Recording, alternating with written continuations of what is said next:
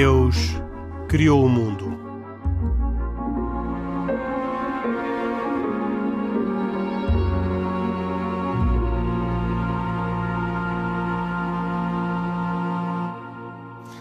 Boa noite. Bem-vindos a esta edição de E Deus Criou o Mundo, uma edição transatlântica entre Lisboa e Nova York, precisamente para falar uh, das eleições americanas e do papel e impacto que as religiões têm no processo eleitoral americano. Têm hoje, que tiveram no passado e como se compara uh, de alguma forma com a experiência de, outros, uh, de outras geografias, nomeadamente com a experiência europeia. Para isso temos connosco André Correia de Almeida, professor universitário, professor na uh, Universidade de Colômbia, fez o doutoramento uh, em Denver, no Colorado, portanto está há muitos anos já nos Estados Unidos, depois de uma passagem, julgo que importante e, e marcante por Macau, onde participou na fundação do Instituto Interuniversitário de Macau, hoje Universidade de São José. Uh, André Correia de Almeida tem desempenhado diversas funções, quer em Portugal, quer em outros países, e é autor de diversos livros publicados em Portugal e nos Estados Unidos. Agradeço-lhe, André, ter aceito o nosso convite para estar presente na sessão de hoje de E Deus Criou o Mundo e de se juntar ao nosso painel habitual com o Isaac Assor, judeu, o Khalid Jamal, muçulmano, e o Pedro Gil, católico, que todas as semanas comigo Henrique Mota fazem este programa de autoria e com produção de Carlos Quevedo e hoje com cuidados técnicos de João Carrasco. E começo uh, por perguntar, talvez, a, a, pergunta mais óbvia ao André Correia de Almeida, que é esta. Um, como é que uh, na, na, opinião pública americana se percepciona uh, o papel das religiões no processo eleitoral e na definição das preferências eleitorais dos americanos? Muito obrigado, Henrique Mota, e é um prazer grande estar aqui pela primeira vez com esta, com esta equipa. Um, e de facto o tema é, é, é, é, muito, é muito atual e muito, e muito quente. Uh, uh, uh, mais do que percepções, é, há de facto o facto, há de facto o facto, a, proximidade entre o sistema político americano e a religião é, é, é efetiva. Foi sempre assim desde as origens, até da própria experiência americana. Uh, os efeitos misturam-se, porque se por um lado a presença e o peso do, dos católicos e dos uh, protestantes evangélicos tem vindo a diminuir ao longo do tempo, uh, outras, outras, outras, outras sensibilidades religiosas têm vindo a, a, ganhar peso e até mesmo a, a, que mais tem ganho peso até é aqueles que não se, que não se identificam com nenhuma religião. Portanto, a, a, a resposta é um, um, sim evidente. Varia de Estado para Estado, varia, de, uh, varia entre raça, varia entre níveis de educação. Uh, e é um, é um tema que, que conduz não só os resultados, como também o próprio, o próprio discurso político. Qual é a, a, a religião? Uh, já nos disse que aquele que hoje em dia tem maior impacto são os que não têm religião. Exatamente. Uh, os que, pelo menos, que não, os que não se identificam como tendo. Podem hum. ter na sua intimidade e no seu espaço privado, mas não o revelam. Portanto, a estatística o que capta é o que a pessoa diz e, portanto, um, um grande aumento desde, desde 2000, desde, desde os anos 90, mas sobretudo desde, desde 2000. Mas qual é que é, pode ser a percentagem dessas pessoas que afirmam não ter religião? Porque eu não tenho noção. Uh... Atualmente, está, atualmente está nos 25%. 23, 20, 23%. E dentre os que têm uh, uma expressão. Um quarto, um quarto, portanto. Um, um quarto. quarto. E, e, dos que uh, se afirmam com convicções religiosas, quais são os grupos religiosos com maior impacto na, neste processo eleitoral? Uh, os, os, os, os, evangélicos. Os cristãos, os cristãos, e dentro dos cristãos, os católicos e os, e os protestantes Uh, e dentro dos protestantes, os evangélicos, os, os, os, uh, os protestantes da mainline, os, os uh, como se costuma, como a expressão, portanto, eu não sei qual será a expressão em português, mainline, portanto, os protestantes menos, qual será a expressão técnica, os, protestantes tradicionais, vá lá, os protestantes tradicionais estão nos, dos, nos 12%, ao passo que os evangélicos e os católicos estão ao nível ao nível dos, do sem religião, portanto, dos 23%. Um, e, e, os protestantes tradicionais são os que têm uh, verificado uma queda maior, uma queda drástica, brut, brutal desde, desde os anos 90. Mas se calhar essa queda brutal tem a ver com a própria uh, perda de adesão de, de membros de, de, dessas igrejas. Uh, pois, sim, imagino que sim. Uh, e, e, e, os muçulmanos e os judeus? Uh, já agora para completar o panorama das três religiões abrâmicas presentes neste programa. Fala-se muito do papel dos judeus e da importância dos judeus no processo político americano, provavelmente muito superior à sua expressão numérica uh, e provavelmente também pela importância que têm e a influência que têm, quer ao nível da, da comunicação social, quer ao nível dos meios financeiros que apoiam as candidaturas. Isto tem, ainda hoje é verdade? É, portanto, eu talvez diria duas coisas. Uma é que uh, é, tem sido muito consistente a participação dos judeus no processo eleitoral. Uh, não, não há grandes oscilações desde os anos desde os meados dos anos 70 até agora, em termos da percentagem da população, eh, está mais ou menos está entre 3 4% eh, em relação, a, em relação eh, eh, portanto, à composição do, do, do, do, do voto. Mas, e agora na segunda, na segunda parte da sua questão, 50, 47, portanto, metade dos, dos, dos judeus auto se referenciam como sendo democratas. Portanto, está-se mesmo a ver que numa, num, num, período em que o presidente ou que o partido em poder é republicano, eh, quando metade dos judeus eh, se auto-identificam como, como democratas e depois o, mais ou menos um quarto independente e mais ou menos um quarto republicano, está-se a ver que ainda por cima com uh, a boa organização da comunidade e o seu poder económico, eh, a sua participação será em princípio ainda mais reforçada neste círculo, não é? Portanto, na prática tem uma influência que é maior do que a sua expressão numérica na população americana. Absolutamente, absolutamente. Uh, e isso é reconhecido pelos candidatos? Que têm um discurso preparado? Um, o, o, o, Bernie Sanders é o único. Dos dois, nenhum deles, nem o, nem o Trump nem o Biden, uh, são judeus, não é? O, ou pelo menos se, se auto-identificam como, como sendo. O, o, o, o, Bernie Sanders é diferente, porque ele auto se identificava como sendo um judeu, uh, mas, mas uh, uh, o discurso de, não, não era tanto centrado em questões de, de, de, religião per se, mas em questões mais de espiritualidade. E, hum.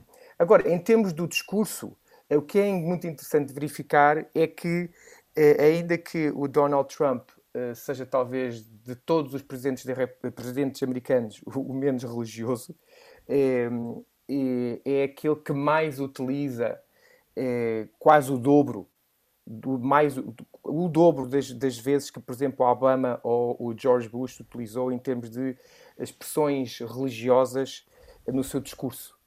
Uh, portanto, está-se mesmo a ver porquê, não é? Porque uh, há consciência, e agora voltando à sua primeira pergunta, é, é, a interseção entre a religião e a política é de tal forma que um, um, um candidato com o perfil do, do, Trump utiliza duas vezes mais expressões religiosas no seu discurso do que qualquer outro dos últimos candidatos, e eu referi o Obama e o George Bush.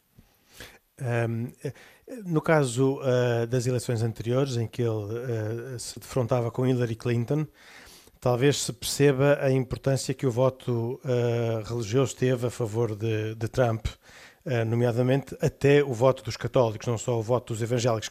Trump diz ser protestante, nestas eleições Biden uh, diz, julgo eu, ser católico.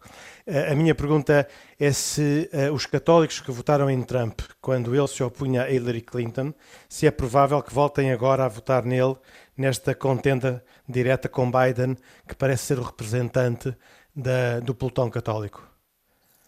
Pois aqui os católicos eu acho que temos que dividir entre, entre o católico branco e o católico não branco. Porque... O não branco, fala, falamos dos, dos sul-americanos hispânicos? hispânicos, sim, sim.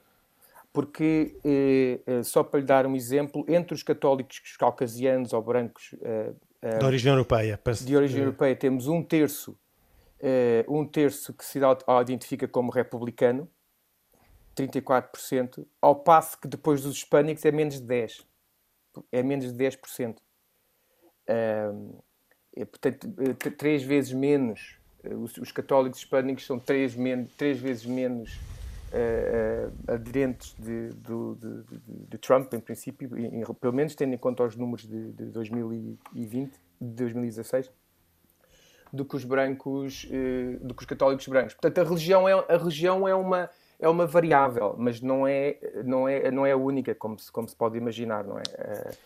Uh, origens culturais ou questões raciais eh, pesem, pesem, pesam muito e a questão também do género, não é?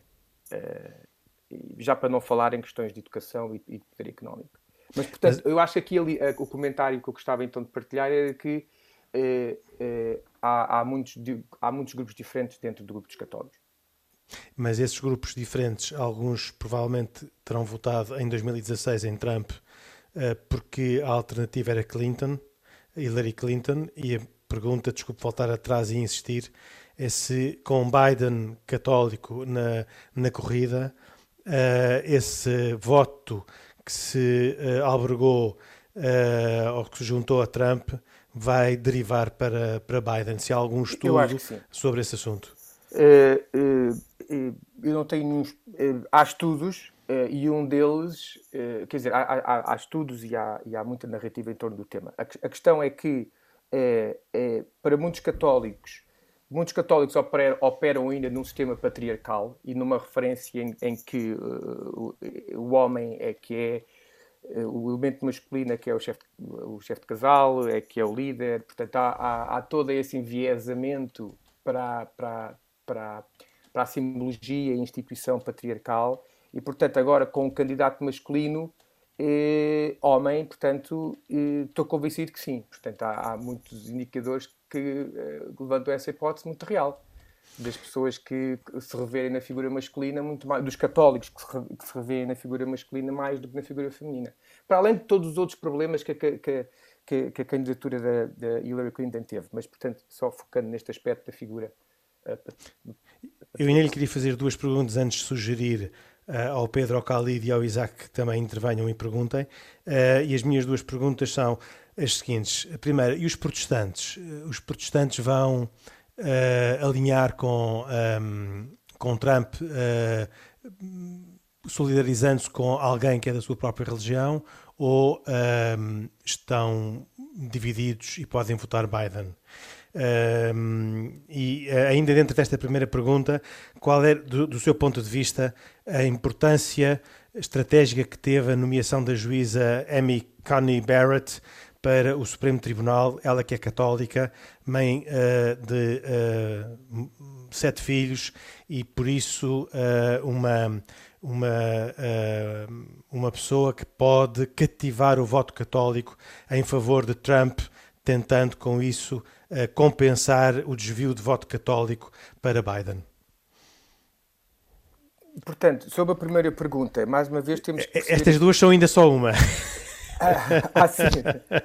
Uh, bem, Mas comecemos e, pelos protestantes, talvez. Uh, pois, portanto, há aqui. Há, eu tenho aqui. No fundo, para perceber, desculpa, André, no fundo, para perceber qual é que é a, a expectativa que Donald Trump pode ter de vir a poder ter um impacto significativo no, no voto ou na, na, preferência por convicções religiosas, dos protestantes que lhe parecem ser mais próximos e dos católicos a quem ele com, perante quem ele quis fazer boa figura, um, nomeando uh, Amy Coney Barrett para uh, o Supremo Tribunal. Pois, eu não queria pôr tanto ênfase, eh, eu percebo a natureza do programa, mas há aqui muitos, muitas, muitas variáveis que atuam umas com as outras e a, e a religião não é, não é, apenas, não é, é apenas uma. Não é mais importante de, sequer, provavelmente. Pois, a questão da raça e da, e da minoria é, é, um, é um aspecto muito importante. E nós sabemos que há quatro anos foi uma comunidade que não se mobilizou tanto quanto se mobilizou para uh, as duas eleições anteriores com o Obama. Portanto, isso tem a ver com o facto de da Hillary Clinton ser, ser branca, ser mulher e depois ter vários problemas com a candidatura. É, portanto, e, e, e, eu, eu, não sou um expert na matéria, não sei, numa perspectiva de regressão, não sei qual é que é o ponto mais forte, se é a raça, se é a religião. É, mas é, é evidente que o Biden pode contar com muitos votos e o Trump vai perder votos porque as comunidades uh, minoritárias, quer protestantes, quer católicas, estou convencido que votarão nele. Mas só para termos uma ideia da complexidade do assunto, dentro dos protestantes eu tenho números que classificam os protestantes e eu, enfim, não sendo um especialista na matéria, fiz o meu trabalho de casa para fazer para estar ao nível das pessoas que aqui estão hoje, ou pelo menos tentar estar ao nível dos calcanhares das pessoas que aqui estão hoje comigo. É, não, não, não, não exagera, André, que não. Só para se ter uma ideia, só para se ter uma ideia, os, os, os evangélicos brancos protestantes autorreferenciam como 50% deles autorreferenciam-se como republicanos. E, mas os, os protestantes negros uh, auto, só apenas 4%. Portanto, há aqui uma decalagem de 4% para 49% dentro da comunidade protestante. E no meio temos os, os, protestantes tradicionais brancos uh, uh, com 34%, um terço, portanto, de metade para um terço em relação aos evangélicos. Uh, e, depois os hispânicos a 17%. Portanto, isto é, isto é, é o, que, o que eu acho, e, e, mesmo dentro dos, mesmo dentro dos, dos evangélicos, 20% são democratas. É, portanto, eu, eu, eu, eu, eu acho que me, eu, isto é um aspecto. O outro aspecto, nós sabemos que, quando, independentemente dos juízes serem nomeados pela, pelo democrático ou, ou pelo republicanos, há muitos estudos que mostram que depois, quando, são, quando estão no, no, no, no Supremo Tribunal, eles convergem no centro. Uh, portanto, não mantêm, não mantêm a polaridade que os, os seus uh, que quem o elegeu ou a elegeu poderia, poderia surgir, fazer, fazer admitir. Portanto, eu estou, eu acho que o efeito do, da nova juiz no Supremo Tribunal não vai compensar uh, os, os votos que vão para o Biden a partir de, quer dos, das comunidades uh, minoritárias, as minorias étnicas, eu nem gosto muito da expressão, mas é o que me está a sair, como dos protestantes tradicionais. Eu, eu acho que em níveis de religião as coisas estão mais alinhadas para o Biden. Agora, há o core, há um core que se estima por volta dos 40%, que o Trump terá sempre, não é? é dentro, dos, dentro dos protestantes. Um, não falámos ainda dos, do, do, peso dos muçulmanos na, na decisão eleitoral. Um, há algum, algum estudo, algum, algum dado que uh, o André tenha presente e possa uh, partilhar? É, sim, é, os muçulmanos metade, metade auto, é, metade dizem ou não sabem ou não revelam qual a sua inclinação a política entre republicanos e democrático ou independente. Apenas 13%. Ah, ah, ah, perdão, perdão, perdão, eu estava a olhar no, no, outro, no outro grupo. Perdão, perdão. 50%. 50% dos muçulmanos autorreferenciam-se como sendo democratas. 50%. Um, e, portanto, isto a juntar-se ao facto de serem uma minoria, eh, uma comunidade que é minoritária em termos de população. Mas, é... maior, mas maior do que a, a, a comunidade judaica, por exemplo, que uh, nos disse que seria 3 a 4%. Sim, sim, sim, exatamente. Okay. exatamente. Uh, sobre a aqui um dado interessante, porque falou de, dos muçulmanos. Um, o, nós temos muçulmanos na, representados na, na, na, portanto, no, na House, eh, um, que é o, que no, é o no, Congresso, no Congresso eh, mas, não temos, mas não temos no Senado. embora os números sejam muito, muito reduzidos. Eh, enfim, Eu gostava de, de, pedir um comentário sobre o seguinte: é que nós sabemos que Trump tem tentado conquistar o eleitorado católico. Eu até, inclusivamente, vi uma declaração de cerca de 4 minutos, uma declaração filmada, em que eu nunca vi, não me tenho memória de ter visto um político falar tão elogiosamente da Igreja Católica e dos seus méritos. Uh, estamos muito em cima das eleições e percebemos que esse é o sentido. Nem sempre ficamos totalmente convencidos contra o caráter genuíno desse elogio, mas em todo o caso, Uh, o mesmo presidente ou candidatura que está pretendendo conquistar o voto católico também é o mesmo presidente de um partido e de um Estado que tem tido uma posição crítica relativamente ao Vaticano, nomeadamente quanto ao acordo que o Vaticano celebrou há dois anos e que agora renova com a China. O Mike Pence, o vice-presidente, uh, não sei se é vice-presidente, se é secretário de Estado, uh, enfim, é uma figura secundária. É vice-presidente. Vice-presidente Uh, passou por Roma, acho que teria tido o desejo de se encontrar com o Papa. O Papa não lhe proporcionou esse, esse encontro porque entenderia certamente que teria um proveito político. E eu queria saber se, se não é uma forma contraditória de querer conquistar o voto católico ao mesmo tempo criar publicamente alguma, algum conflito, alguma oposição. Não sei qual é o comentário que o André é, o comentário é que O comentário é que não é contraditório porque a política é assim mesmo. Portanto, batemos às portas todas para, para, para conseguir o maior número de votos possíveis. Portanto, é, é, Sim, mas na medida em que critica o Vaticano pelo acordo que o Vaticano fez com a China, podia talvez poupar-se a fazer essa crítica agora, se quisesse levar até ao fim essa aproximação ou esse flerte com o voto católico.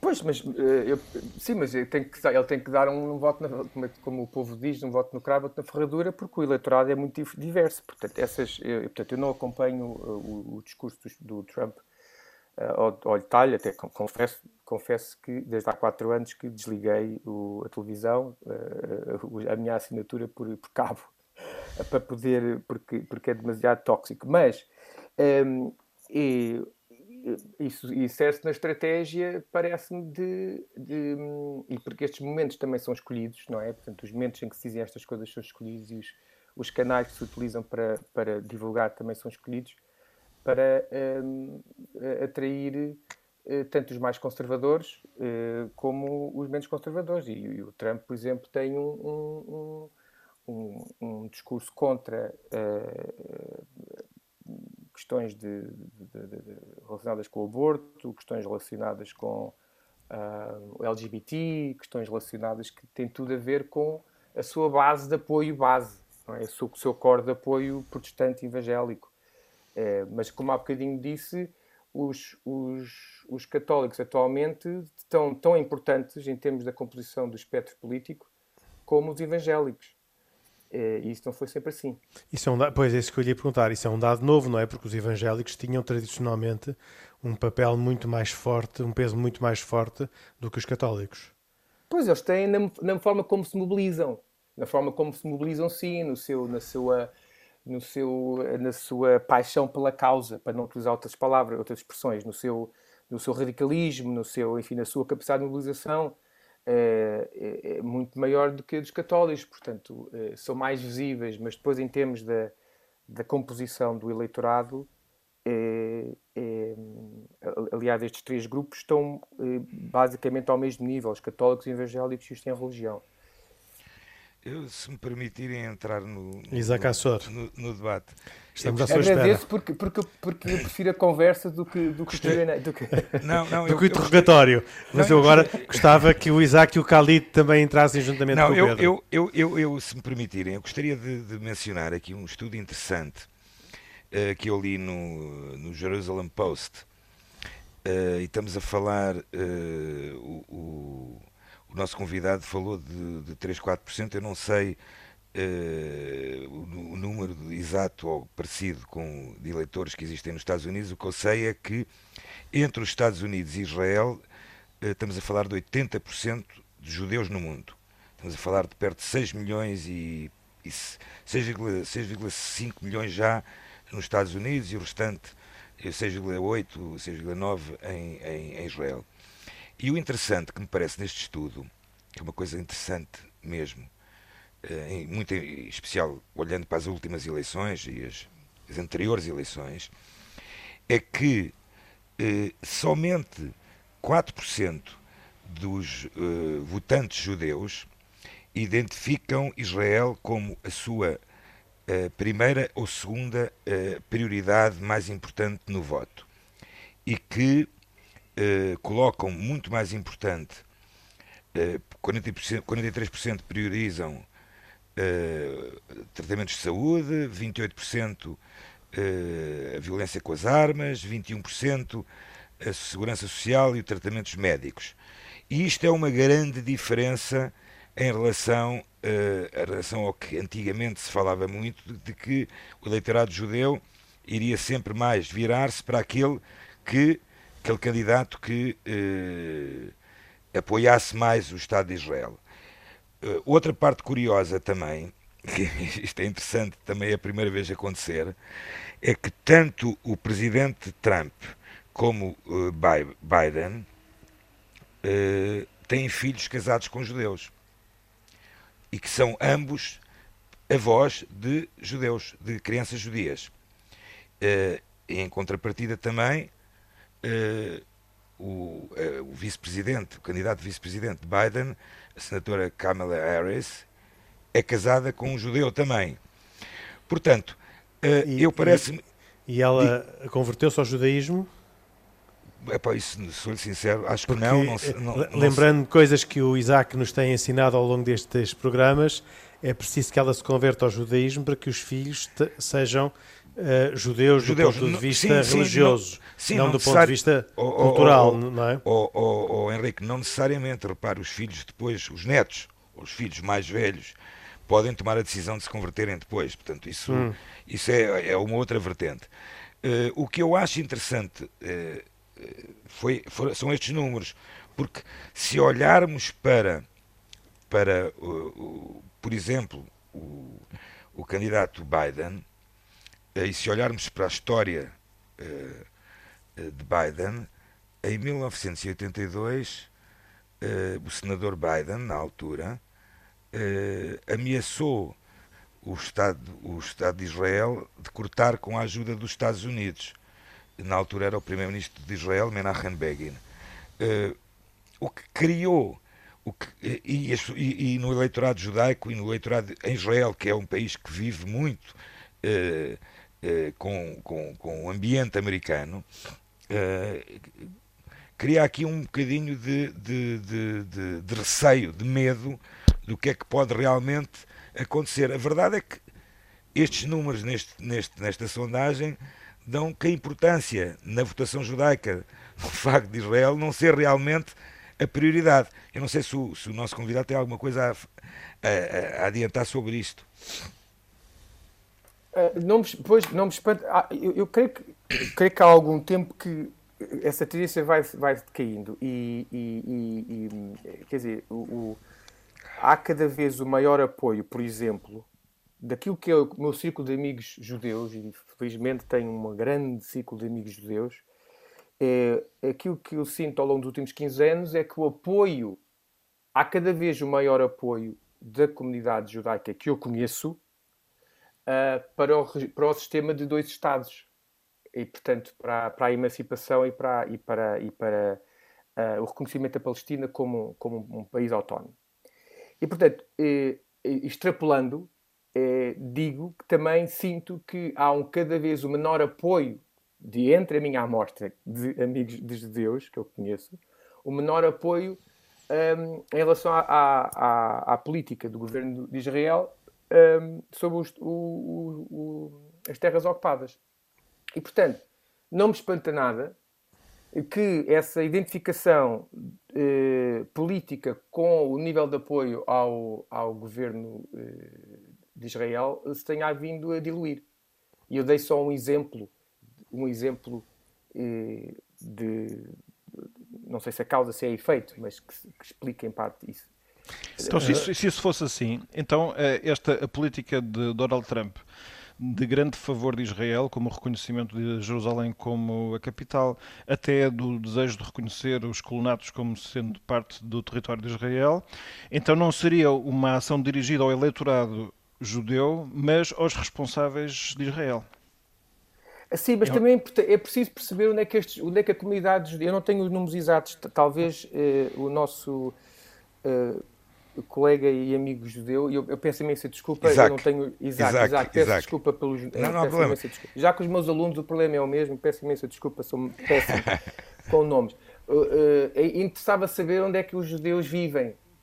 porque eh, quantos desses 6 milhões é que vivem em Nova York? Portanto, em Nova York, eh, Trump não ganha nada. E, nout e noutras grandes cidades, o Trump não, não é. Não, portanto, há, há, há grandes comunidades judaicas para o qual que têm os olhos, os, os, olhos e os ouvidos fechados para um candidato republicano. Portanto, interessava saber em que, em que em que estados é que esses 6 milhões vivem, para se perceber do, de, de, quanto é que, é que esse discurso do, do, do Trump o fere mesmo. Pois. Porque eu diria que fere muito pouco, porque a esmagadora maioria dos judeus estão em cidades e em estados que são esmagadoramente eh, democratas, como é o caso de Nova York. Exato, exato. Isso eu não tenho dúvida, não tenho dúvida, não. é verdade. Uh, agora, uh, eu, eu, eu, eu, eu, não, eu aquilo que tinha querido, no fundo, uh, lançar não é o facto de dos Estados Unidos minorizarem ou não o apoio com o Estado de Israel, porque eu acredito e tenho a certeza que tanto que tanto seja Trump ou seja Biden, eles vão continuar a ser um, um, o maior aliado do Estado de Israel. O que eu acho interessante é que o eleitorado judeu-americano eh, não coloque, não coloque essa, essa, eh, eh, esse apoio como algo prioritário, está a ver? Se calhar consideram esse apoio como sendo um apoio quase que institucionalizado, por assim dizer, mas que preocupam-se muito mais e estão muito mais preocupados com, com, com, com a situação atual e social do país, ou seja, estão muito mais eh, eh, não direi enraizados porque estão demasiado, muito, bastante enraizados, mas, ou seja, a importância eh, de. Eu estava aqui a ver agora, já agora, a população Mas talvez judaica... porque não haja diferenças, se, se, se, se, o eleitorado não exatamente pelo ponto que o Isaac referiu, se, se se dá como adquirido que, que qualquer um dos candidatos vai apoiar muito Israel, é uma variável que deixa de ser relevante para a pessoa decidir. Pois claro, pois claro. Certo, é... mas, mas, ao, mas ao mesmo tempo demonstra uma integração enorme do, do, do, uma integração enorme do eleitorado judaico no, seu, no país onde, onde decidiram viver, seja qual for a razão, e a, e, e a preocupação que têm com, com, com assuntos extremamente importantes que os Estados Unidos vivem e que também têm que ser discutidos, não é? Exatamente.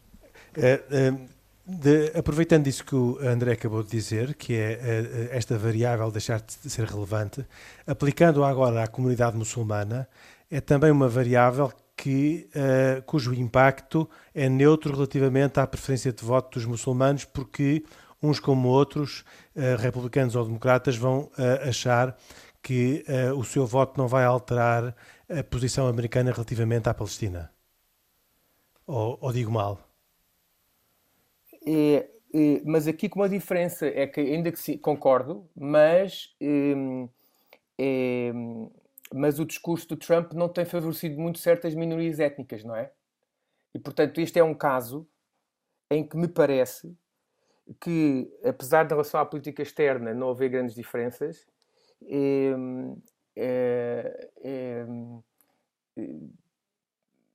imagino, suponho que o, o, muçulmano médio uh, poderá ter mais expectativa, melhores expectativas com o novo presidente do que, do que com o atual. Gostava, ainda antes de terminarmos o programa, temos pouco mais do que 5 minutos, gostava uh, de fazer as recomendações do costume, dar oportunidade às vossas recomendações, mas não posso perder a oportunidade hoje de um tema de grande atualidade também e de perguntar ao Pedro Gil uh, um comentário muito breve, provavelmente voltaremos ao tema, sobre a nova encíclica do Papa Fratelli Tutti, uh, para que o Pedro, em dois minutos, nos fale da, da atualidade, da oportunidade, da, uh, da importância deste documento. Espero que este curto espaço de tempo seja suficiente para enunciar o tema e depois voltaremos a ele provavelmente num outro programa.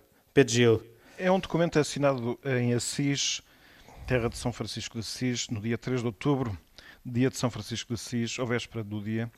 Uh, em que ele se inspira naquela uh, tentativa ousada que fez São Francisco de Assis há muitos séculos, quando foi ao Egito visitar o sultão Malik al-Kamil, numa época em que uh, a prática do diálogo não era propriamente algo que estivesse na agenda comum de quem atuasse.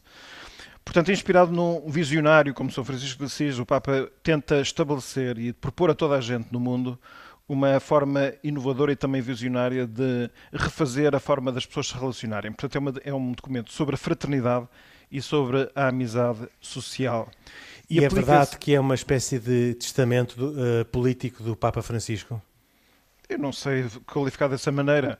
É verdade que, porque não trata só de assuntos políticos, certamente tem todo até um, um todo um capítulo sobre a política melhor, mas é, ele, uh, vamos dizer assim, balanceia entre uma visão macro das grandes questões geopolíticas para a questão micro das relações pessoais entre as pessoas. É um documento extenso, eu tenho na minha mão, são 196 páginas, um, ehm, e é um documento que eu diria de imersão. Eu já o li, ele, as ideias repetem-se ao longo do, do, do, do, texto com uma prosa muito agradável de ler, e eu, eu diria que é uma espécie de psicologia do anúncio. Isto é, a pessoa sendo levada até ao fim do documento, acaba por ficar impregnada para algumas das grandes visões que ele tem sobre a forma as, como as pessoas e os países se devem relacionar. Muita é, gente pensará que, que, é assim uma espécie de visão naif, ingênua, pronto, que as pessoas sempre acham que a religião às vezes só traz assim coisas impossíveis de ser praticadas, portanto, que o realismo da vida pede outro tipo de, de pragmatismo. O Papa está sempre a achar que o pragmatismo só tem levado a maus resultados e que é preciso precisamente voltar a recuperar o idealismo. Uh, e será um documento consensual entre os católicos? Não, não está a ser, mas eu, atualmente nada do que o Papa faz é, é consensual. então. uh, o que, aquilo que é surpreendente é mesmo que uh, tem o consenso de vários representantes do mundo islâmico. ele considera que este documento é todo ele também inspirado naquela outra declaração assinada nos Emirados Árabes Unidos há uns dois anos atrás e, na, inclusivamente, na apresentação oficial do documento no Vaticano, um dos intervenientes foi um muçulmano. Eh, e, portanto, eu diria até que hum, estou para ver qual é que vai ser o efeito deste documento na comunidade islâmica. Na verdade, é uma das minhas grandes curiosidades relativamente ao efeito deste documento. Só para fechar o, o tema, uma pergunta talvez mais provocatória do que depois, quando tivermos a oportunidade de conversar tranquilamente sobre o assunto será este um documento que vai uh, empenhar e congregar mais uh, o interesse e o empenho dos muçulmanos do que de muitos grupos católicos? Uh, eu acho que os católicos em geral, os mais, o, a maioria deles não são aqueles que mais aparecem nas polémicas. A maior parte dos católicos são pessoas simples que simplesmente seguem o Papa com toda a tranquilidade, sem qualquer problema. Portanto, eu acho que não é. Vai haver uma grande aceitação nos católicos mas também espero que haja uma boa aceitação nos muçulmanos. Gostaria muito mesmo. E eu diria que o grau de aceitação não é forçosamente um, uma medida, forçosamente uma medida de sucesso da coisa. Sim, sim, pelo menos Jesus Cristo teve, não teve grande sorte com a aceitação. Não, pelo contrário. Portanto, aliás, eu tenho, bom, não é tema para hoje, mas isso, eh, enfim, fica para outra conversa. Muito bem. Vamos passar às recomendações. Uh, como habitualmente neste programa, hoje temos um convidado, André Correia de Almeida, professor uh, na Universidade de Colômbia, em Nova York, que uh, esteve no nosso programa para nos ajudar a perceber a dinâmica das religiões nas eleições americanas. Portanto, vamos também pedir-lhe uma recomendação, mas eu começo pelo Isaac Assor. Bem, a minha recomendação é, é, é, algo que eu, que eu, por acaso desconhecia que estava à venda na, na FNAC. Uh, um livro uh, tem feito por, um, por, uma pessoa também conhecida, minha conhecida, o Rabino Sami Pinto, que é o Rabino de uma, de uma sinagoga muito importante em São Paulo. E o livro chama-se Maimónides, o Mestre, uma, uma pedagogia para o século XXI.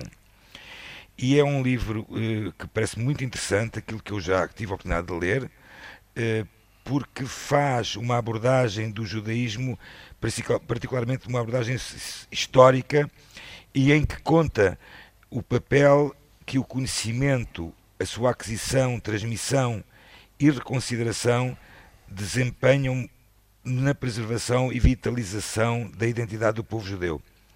Portanto, é muito interessante, tanto mais feito em base, com base de escritos de, deste grande filósofo, deste grande homem.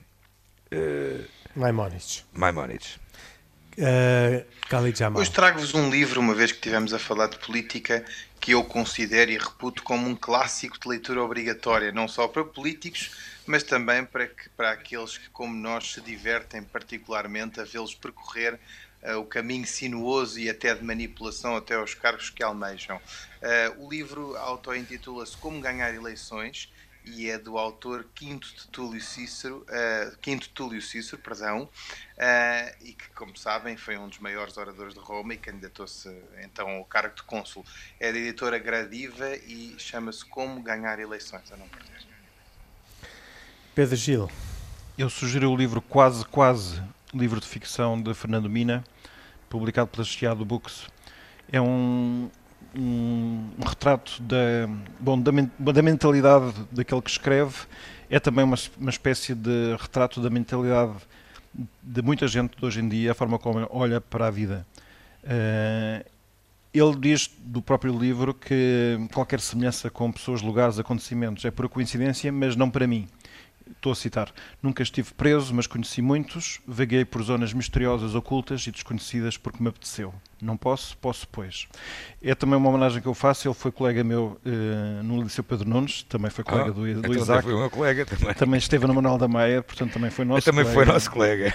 E, mas faleceu há um mês e também por causa de, enfim, do falecimento dele fica a homenagem, acho que é um livro de grande qualidade. Acabou por ser o único livro que ele escreveu, infelizmente. E finalmente... Uh André Correia de Almeida, o nosso convidado no programa de hoje. E relacionado com o tema 2, precisamente, e para fugir à regra, não é um livro, é um documentário de Netflix que se chama Far Night 11-9. Não é o 9-11 de Michael Moore, uh, ele precisamente inverte aqui o título do seu trabalho mais recente, de 2018, Far Night 11-9 Eleven Nine, portanto, do Netflix, e que é um olhar muito crítico, como ele sempre faz, à questão eleitoral americana. Tem um particular ênfase na crítica ao, à primeira, ao primeiro mandato do Donald Trump, mas expande também para os problemas de corrupção no, no Partido Democrata, em, particularmente na forma como a, a contaminação das águas foi, foi, foi lidada uh, uh, uh, em Moore em, em, em, em Flint, peço perdão, uh, mas também a forma como um, Sanders foi, uh, foi uh, posto na prateleira, basicamente, em detrimento da Hillary Clinton, na altura das primárias democratas, do Partido Democrático, indo completamente contra a, a direção do voto popular e, portanto, acho que é um documentário muito equilibrado entre a grande uma crítica que se faz ao sistema político americano. Uh, é de 2018, mas altamente atual e é uma forma muito, muito, muito uh, resumida, são duas horas, de os portugueses interessados neste tema perceberem como é que questões relacionadas com raça, com género, com religião informam e determinam os resultados eleitorais. Muito interessante, muito obrigado. Agradeço uh, André Correia de Almeida, professor universitário, professor na uh, Columbia uh, University em Nova York, por ter participado neste programa e nos ter ajudado a, um, a, perceber o papel das religiões na determinação do voto nos Estados Unidos. A boa notícia é de que voltará a estar connosco no programa da semana que vem. Continuaremos a conversar ainda sobre este assunto. Há muitos temas que não conseguimos esgotar hoje e por isso voltamos à conversa dois, oito dias, num programa que, como sempre, uh, tem a presença de Isaac Assor, Khalid Jamal e Pedro Gil. E comigo, Henrique Mota, uh, fazemos semanalmente este programa com produção de Carlos Quevedo e hoje cuidados técnicos de João Carrasco. Voltamos dois, oito dias. Até para a semana, se Deus quiser. Boa noite.